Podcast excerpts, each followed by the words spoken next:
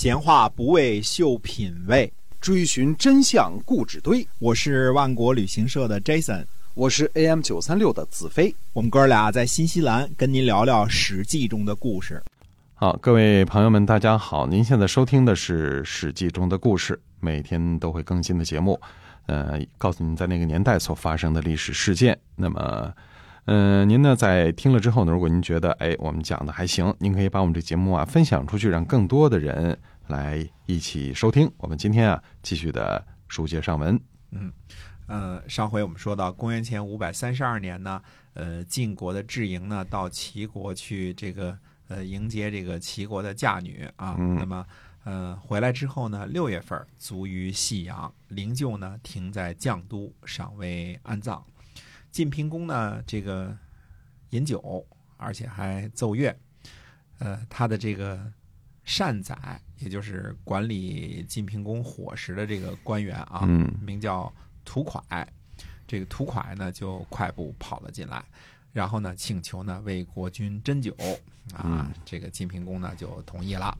屠蒯呢，于是呢就斟酒给这个乐公啊，倒了一杯酒跟乐公说：“您这个喝酒。”然后说呢，说您呢是国君的耳朵，是负责让国君的这个听力敏捷的。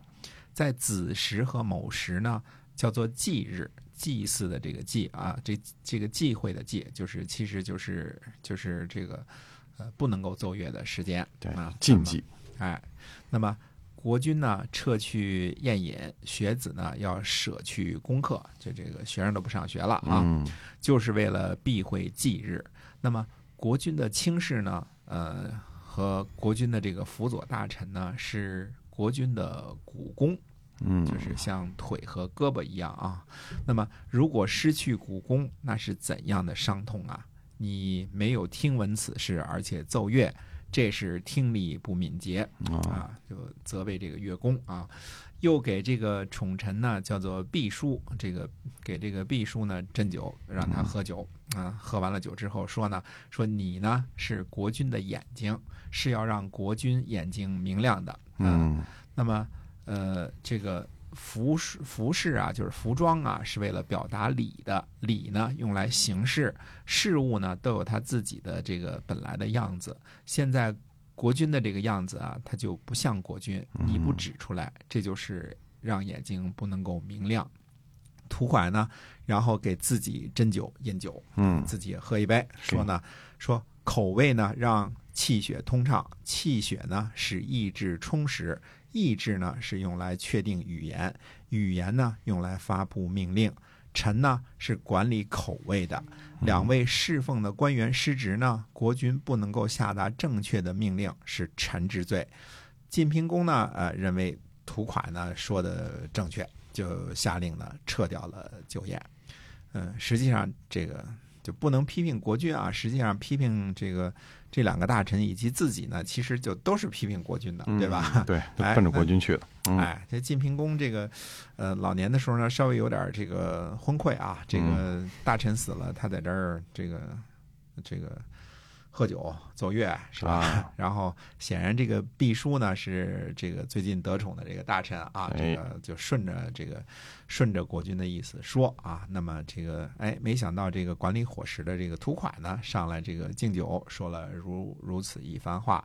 这个原来这个晋平公啊，准备任用自己宠信的大臣，应该就是这个毕叔啊。嗯。因为屠蒯这个进谏这件事情呢，就悔改了啊。这年秋天八月呢，呃，让智营的儿子荀立担任了夏军佐，呃。这样呢，才保住了这个智家呢这个六卿之一的位置。看来，这个如果不是这个土蒯进谏的话呢，可能，呃，夏君佐也就是六卿之一，就是这个毕书的位置了。嗯，对，没有志家就没什么戏了。对，没志士的事事儿了哈。对，因为这个荀立担任的只是夏君佐嘛，夏君佐已经是六卿之一的最，呃，第六位了，对吧？夏军佐就最小的这位，最小的这个了。嗯。那已经是排行第六了。如果是升或者降呢，这个肯定也都是在这个职位上，对吧？那么公元前呢五百三十二年的秋天七月初三，晋平公卒啊。这个刚才我们说的是，呃，五百这个五百三十二年这一天啊，532年哎嗯这个晋平公呢就没了。七月初三，哎，嗯七月初三，哎，当时这个《左传》是记载的非常的清楚的啊，哪哪年哪月都记得很清楚。郑简公呢就去晋国，晋国人呢辞谢，呃，国君族呢是不需要其他国家的国君前往吊唁的，所以晋国人呢就辞谢了郑简公。郑国的这个子大叔游吉就前往晋国，嗯因为国君不去，大臣得去嘛。九月份呢，呃，鲁国的这个叔孙若，还有齐国的国若，还有宋国的呃华定，嗯还有魏国的北宫喜，郑国的子皮啊、叫憨虎啊，就是一人啊，嗯以及许国、曹国、莒国、邹国、薛国、杞国、小邹国的大夫呢，前往晋国。呃，就是为了去参加这个晋平公的葬礼。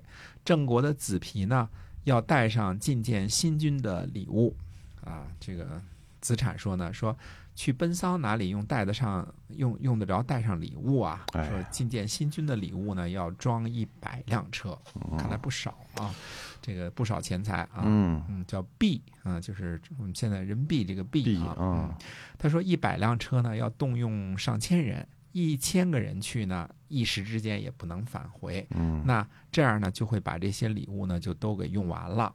说几次派千人的队伍去送礼，哪有不亡国的呀？嗯对吧？看来礼很重啊。对但是子皮呢，坚持要带礼物去。